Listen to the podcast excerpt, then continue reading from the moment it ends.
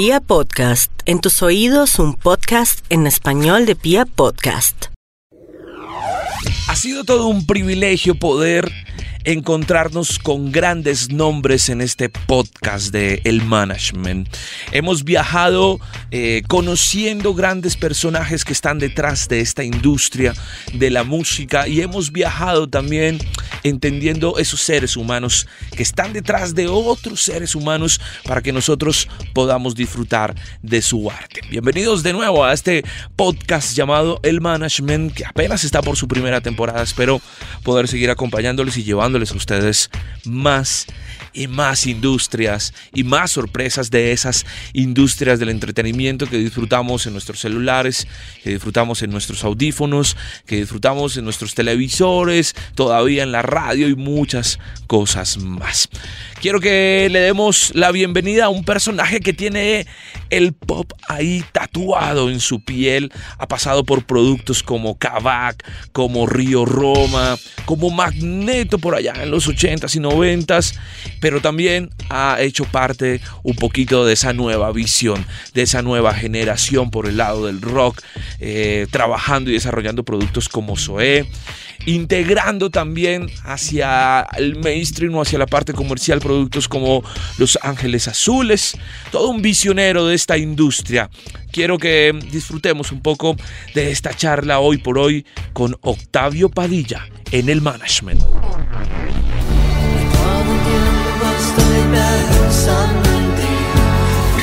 Me cambiaste la vida, porque es que he vuelto a Pues mi querido Octavio, bienvenido. Eh, ¿Cómo anda todo? ¿Qué ha pasado? Todo, todo muy bien, todo eh, caminando en orden, trabajando mucho, Yao. Muchas gracias por, por la llamada. El manager es un animal extraño que va hasta las últimas consecuencias con el artista. Esto lo encontré por ahí esculcando un par de cosas, un par de respuestas que has dejado a algunas entrevistas y me llamó la atención cómo un animal extraño es ese manager. No sé de dónde lo habrá sacado, pero sí, lo que sí es verdad es que, que lo que está en nuestro en nuestras venas es eh, pues buscar siempre todos los caminos posibles para que las cosas salgan bien, porque pues los artistas eh, confían, ponen su confianza entera en tus manos y es una responsabilidad muy grande. Y eh, hacemos en equipo un trabajo eh, todos los días, a todas horas, por, por encontrar diferentes caminos para para llegar a nuestras metas, ¿no? Y a las metas de los artistas más bien. ¿Cómo te metes en este cuento de la música o de la industria, Octavio? Lo elegí. ¿Lo elegiste? oh, qué bueno. Sí. Desde el, desde el principio querías meterte al tema de la música. Sabía que quería que quería trabajar en la música sin ser músico, que quería estar detrás de los escenarios, ¿no? Este, donde donde la gente no ve y, la verdad es que llevo muchos años en esto, ¿no? Eh, eh, arranqué trabajando eh, desde hace muchos años, primero en, haciendo comerciales de televisión y videos, en fin, en la parte de producción y después ya directamente con, con artistas, ¿no?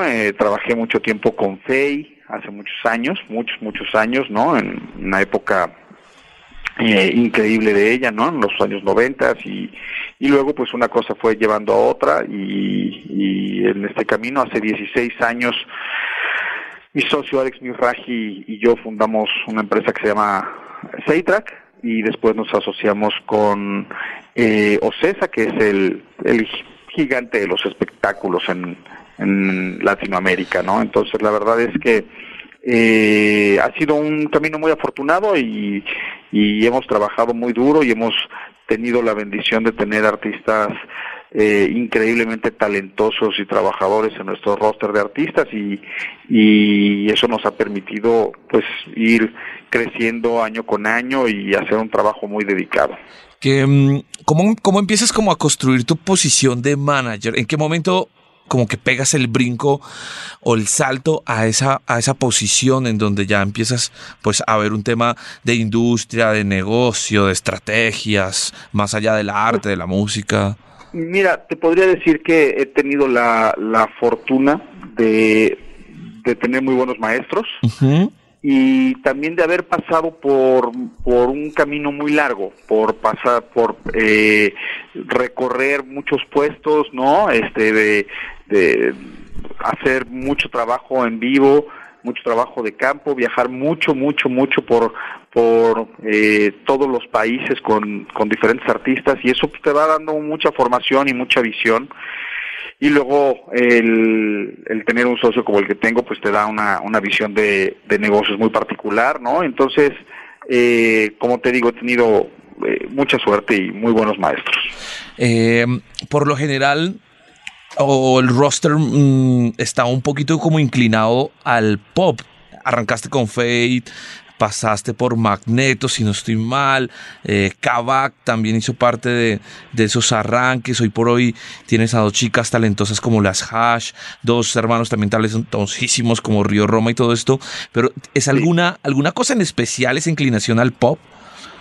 En realidad no es una inclinación al pop porque eh, la verdad es que cuando se van rompiendo muchos paradigmas en esta industria, eh, como ese, ¿no? Como alguien que maneja pop no puede manejar otras cosas. Y la verdad es que nuestra agencia eh, manejamos todos los géneros, ¿no? Igual que manejamos, como bien dices, a, a Hash o a Río Roma o a Yuridia o a Patti Cantú, ¿no? Eh, que son artistas con, con el pop eh, tatuado, ¿no? Eh, también manejamos a eh, la banda de rock más eh, grande de México, una de las más importantes de Latinoamérica, que es OE, ¿no? Eh, y por el otro lado manejamos al grupo de cumbia eh, más importante que existe en el mundo, que es Los Ángeles Azules. Entonces, la verdad es que no, nosotros somos somos personajes que estamos atrás de un teléfono y atrás de una computadora y buscando todo el tiempo, te digo, oportunidades y proyección eh, y es solamente eh, pues administrarse y tener visión y, y lo mismo que, que trabajas un día para alguien como como Hash o trabajas al día siguiente para alguien como Zoe desde una perspectiva diferente por supuesto porque son dos caminos distintos pero pero a final de cuentas lo que hacemos pues, es lo mismo, ¿no? Pero algún género, algún género Octavio se pone un poquito más difícil que otro, hoy por hoy, por ejemplo. Pues depende, depende, son momentos. Son momentos. Hace un par de años el pop la estaba pasando un poco complicada. Eh, pero la verdad es que, si te, si te soy sincero, creo que las buenas propuestas, la música de calidad, la disciplina de los artistas en el trabajo, el talento, siempre se abre paso. Ustedes entran o hacen parte hoy por hoy de una gran oficina de management en donde se habla un poco de ese, de ese formato a trabajar 360. Pero tú que viviste un poco eh, Mm, el desarrollo de los productos como Fade en los 90 o Magneto en los 90. Eh, ¿Cómo empieza a cambiar esto? ¿Por qué resultamos hoy por hoy hablando de oficina de management con estrategias de marketing con un 360 y antes se hablaba un poco de la disquera, el manager que trabaja coequipero? Pues mira, yo creo que tiene mucho que ver con muchas cosas. Eh, lo primero es que el el modelo de los negocios ha cambiado muchísimo, ¿no? Antes era muy claro que un artista que quería eh, triunfar y que quería marcar una diferencia, eh, pues tenía una compañía disquera que hacía todo el trabajo de, de promoción y de marketing y tenía un equipo de management, o más bien un manager, porque exacto. no se encontraba uno equipos de management, se encontraba un manager, ¿no? Tal cual. Eh, eh, tenía un manager que se dedicaba a, eh, vender sus conciertos y listo, ¿no? Hoy que hay tantas cosas diferentes, tantas líneas de negocio y tantas cosas por hacer, pues ese modelo es muy difícil que funcione. Eh, entonces, eso ha venido cambiando en el tiempo, ¿no? Conforme las compañías disqueras primero eh, pasaron por una crisis que luego remontaron eh, y lo remontaron muy bien, ¿no? Con todo este asunto de los cambios de formatos, la llegada de iTunes, en fin, ¿no? Hubo un momento muy complicado que hizo que, que firmaran menos artistas eh, o que tuvieran oportunidades más cortas y entonces muchos artistas optaron en ese momento por el camino de la independencia o por el otro lado las mismas compañías disqueras que ya no recibían la misma cantidad de ingresos por la venta de música, porque se vendía menos música, necesitaban encontrar también otras líneas. Entonces ahí es cuando empiezan a surgir los modelos 360 eh, o, o, cuando un, los artistas tienen que entender que el modelo ha cambiado y que el, la, el modo en el que reparten eh, el, el, pastel de sus de sus eh, profits, ¿no? Pues tiene que ser diferente, ya no es lo mismo, ¿no? Entonces eh, hay que mantener eh, incentivada a una compañía disquera o hay que, en el caso de los independientes, invertir mucho en sus propias carreras, ¿no? Entonces eso cambió muchísimo el modelo de los negocios. Mm. Y sigue cambiando además, ¿eh? Es, sí, es una cosa que se ve en un constante cambio, como que cada vez hay una nueva oportunidad de negocio, sobre todo con el tema de la música. La veo una, pues Correcto. uno, lo, lo, ve como arte metido en varios lugares, pero también empieza a verlo como negocio metido en otros lugares, que habitualmente pues uno no veía la música como negocio metido en estos lugares. Pero quisiera mmm, insistirte un poquito, Octavio, con el tema de, del 360. Este modelo, este modelo se crea natural, lo lo copian un poco de lo que empieza a suceder en Estados Unidos. ¿Cómo, cómo identificas que eh, ese servicio de 360 hoy por hoy es lo que necesita un artista o un producto, digamos, en desarrollo? Lo que pasa, Yao, es que hay diferentes modelos de 360. Okay. Nosotros eh, creamos, creamos uno eh, con la visión de mi socio, ¿no? De Alex Mirraji, que, uh -huh. que él fue el que ideó este primer modelo nuestro del 360 y a través del tiempo eh, lo, y a través de, lo, de los propios aprendizajes lo hemos ido eh, perfeccionando, ¿no? En favor de los artistas, en favor de sus negocios, ¿no? Eh, y, realmente, eh, pues, en nuestro caso te podría decir que ha sido, eh, pues, muy positivo porque nos ha permitido, eh, pues, ser muy agresivos eh, cuando empujamos la carrera de, de, ciertos artistas no que están dentro de este dentro de este modelo. Ellos han comprendido perfectamente bien eh, este cambio de, de, de, modelo de negocio en la industria y, y se han eh, puesto por la labor de ser eh, no solo artistas sino empresarios de sus propios eh, eh, productos, ¿no? O sea, han, han, han, entendido que, que son los dueños de sus, de sus productos y que el, el, cómo los manejamos y los capitalizamos juntos, pues es una sociedad, ¿no? Y eso ha sido, te digo, muy, muy, muy positivo en muchos casos, ¿no? Artistas como, como Los Ángeles Azules, Ajá. que hace unos años, eh, pues no la estaban pasando muy bien y de repente encontramos un, una nueva una nueva forma de hacer las cosas y discúlpame por No favor estoy un poco enfermo. Fresco. En- encontramos un, un modo diferente de hacer las cosas y, y ha sido para ellos un camino increíble no un camino en todo sentido desde proyección desde eh, innovación eh, de, de un nuevo modo de mostrar su música, eh, de participación, porque han que- tenido colaboraciones con artistas de todos los tamaños y de todos los géneros posibles, ¿no? De muchos países, eh, hasta la capitalización de su, de su, de su negocio, ¿no? De, de, del cómo su, su música tiene una llegada más grande que en cualquier otro momento de su propia historia, ¿no? Octavio, en este modelo 360, eh, o digamos como en este formato de management, ustedes hacen parte un poquito como de ese arte, es decir, se meten al estudio del artista, o ese arte es una cosa que es independiente y que solo maneja el artista en cuanto a composición y la creación del producto y todo esto. Mira, más allá del modelo 360, nosotros como, como managers de los artistas, siempre tratamos de estar muy cerca de ellos en los procesos artísticos, porque al final de cuentas es lo que vamos a tener en las manos como herramienta de trabajo, ¿no?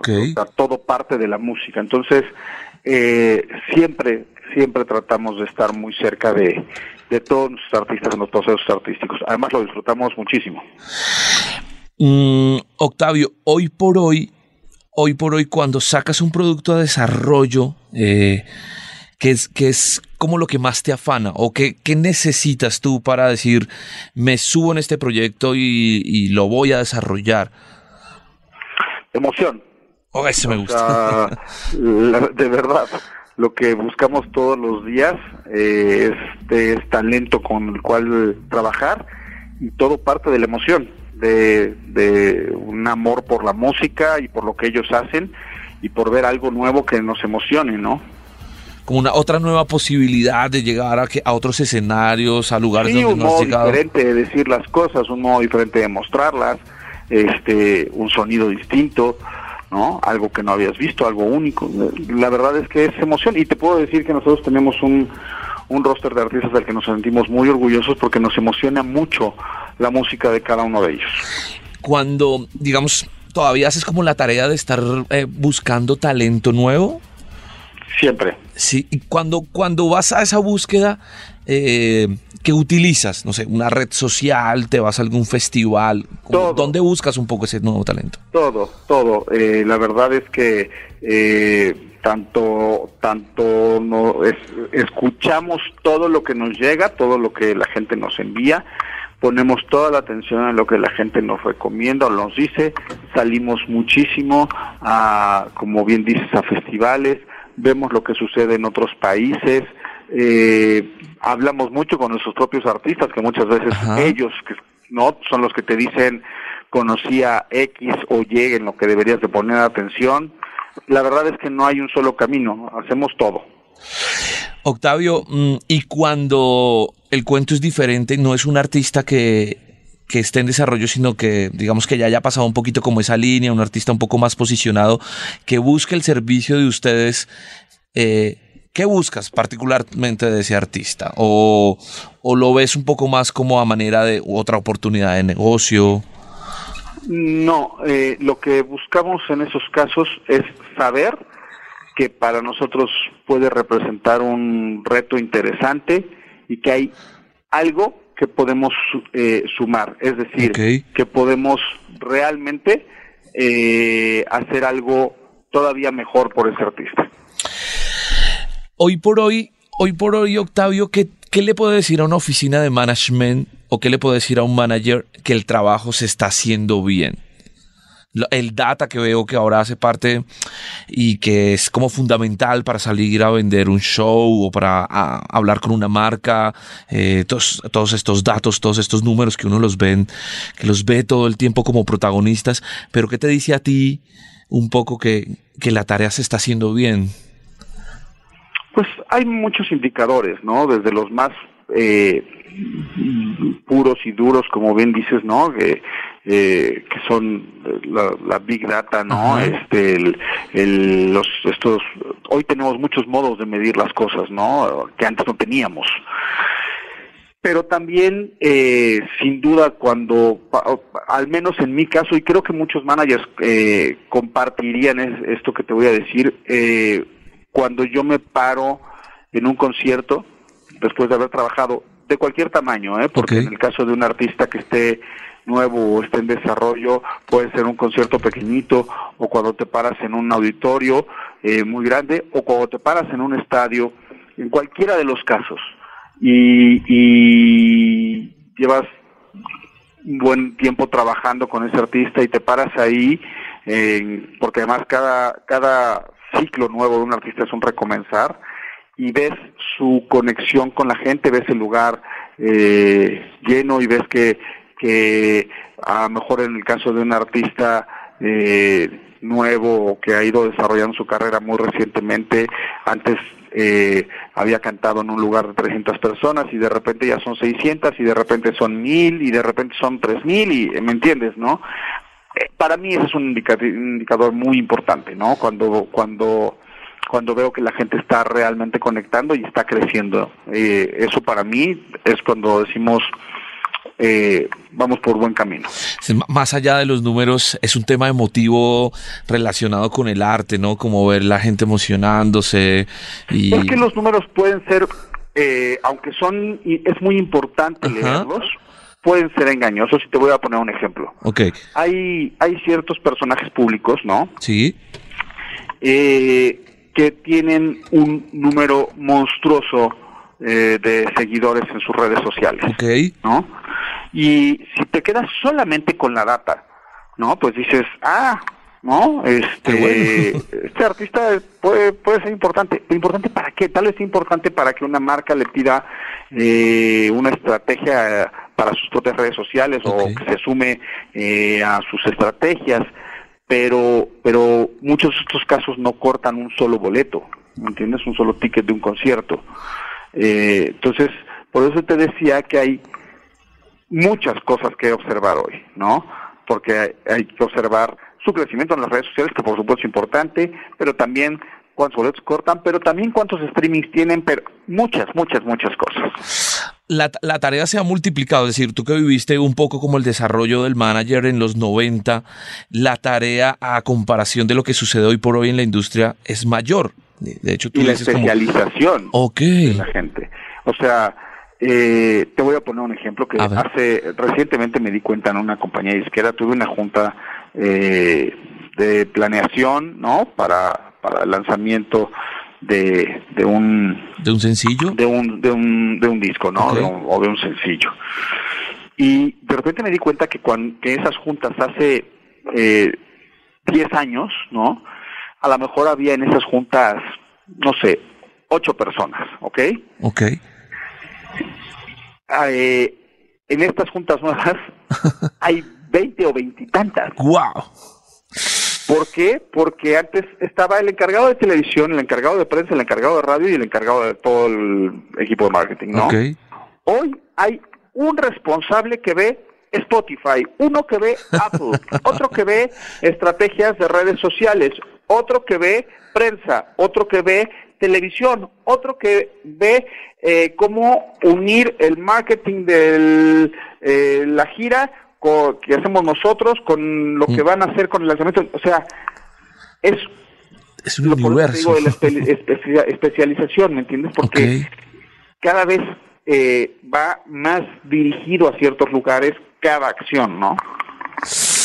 Eso está tremendo. interesante. Mira, y ahora que hablas un poco de los medios, mm, con esta historia, todavía sigue siendo importante los medios convencionales, la televisión, la prensa, la radio para ti. Absolutamente. Todavía sigue. Absolutamente. Ok.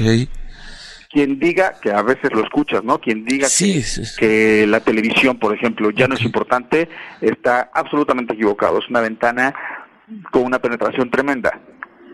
Lo que pasa es que es importante para qué. Hay que darse muy bien cuenta hoy de lo que uno está haciendo y que estás queriendo hacer en cada lugar.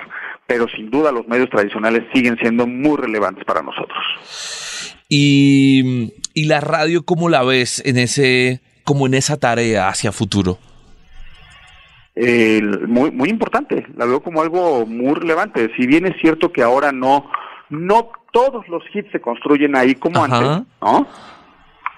pues se siguen construyendo cosas muy importantes. Siguen consolidando un poco los productos, ¿no? Claro, por supuesto. Por supuesto.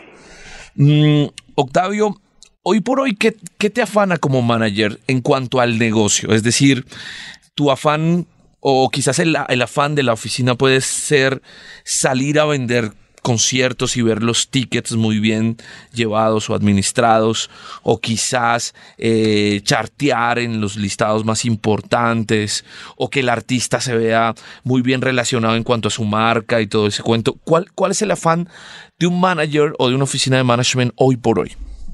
El nuestro, todo. Ok.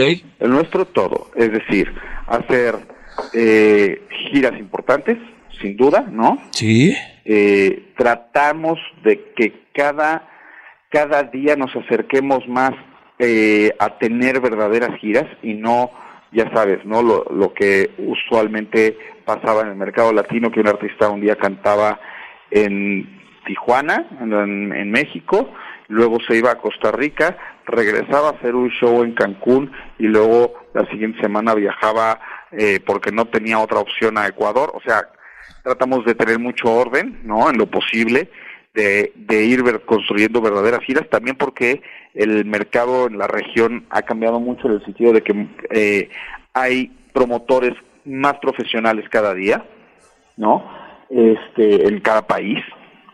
Aunque no sean muchos, ¿no? Se está profesionalizando mucho ese tema y entonces por un lado pues eh, hacer mejores giras por el otro lado eh, buscar oportunidades de negocio eh, más interesantes cuidar mucho la propia marca de nuestros artistas para que otras marcas quieran asociarse a ellos que ha hagan sentido con ellos no nada más hacerlo por hacerlo sino que hagan sentido eh, y, que cada acción eh, corresponde a un plan. Oh, ¿qué es lo que qué es lo que más te gusta de ser manager? Eh, la, em, la, emoción.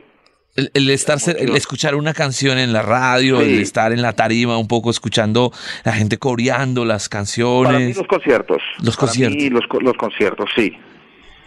Y sí, sí, el ver la reacción, la reacción de la gente en vivo, eh, ver como una canción que un día eh, nos toca ver que el artista la escribe, luego la presenta, luego se graba y de repente eh, pasa, pasa el tiempo y, la están cantando 20, 30 mil personas en un concierto, pues es alucinante, ¿no? ¿Y cuál es el momento más complicado que has llegado a tener, digamos, como en esta tarea de management? No sé si de pronto un momento personal, llevar los horarios, algún tema con algún artista. ¿Cuál, es, cuál, cuál ha sido la tarea un poco, digámoslo así, cuál ha sido la tarea más complicada de tu oficio, de tu, de tu profesión? Pues mira, eh, yo te diría que momentos complicados se ven todos los días. Okay. Todos los días, ¿no? En, el, en lo que hacemos, que es de tanta sensibilidad, ¿no? Porque con lo que trabajamos todos los días es con, con seres humanos que tienen la sensibilidad eh, pues multiplicada digamos no o sea no no no viven el, la parte sensible no como como la vivo yo no la viven des, desde un lugar mucho más eh, pues polarizado digamos okay. ¿no?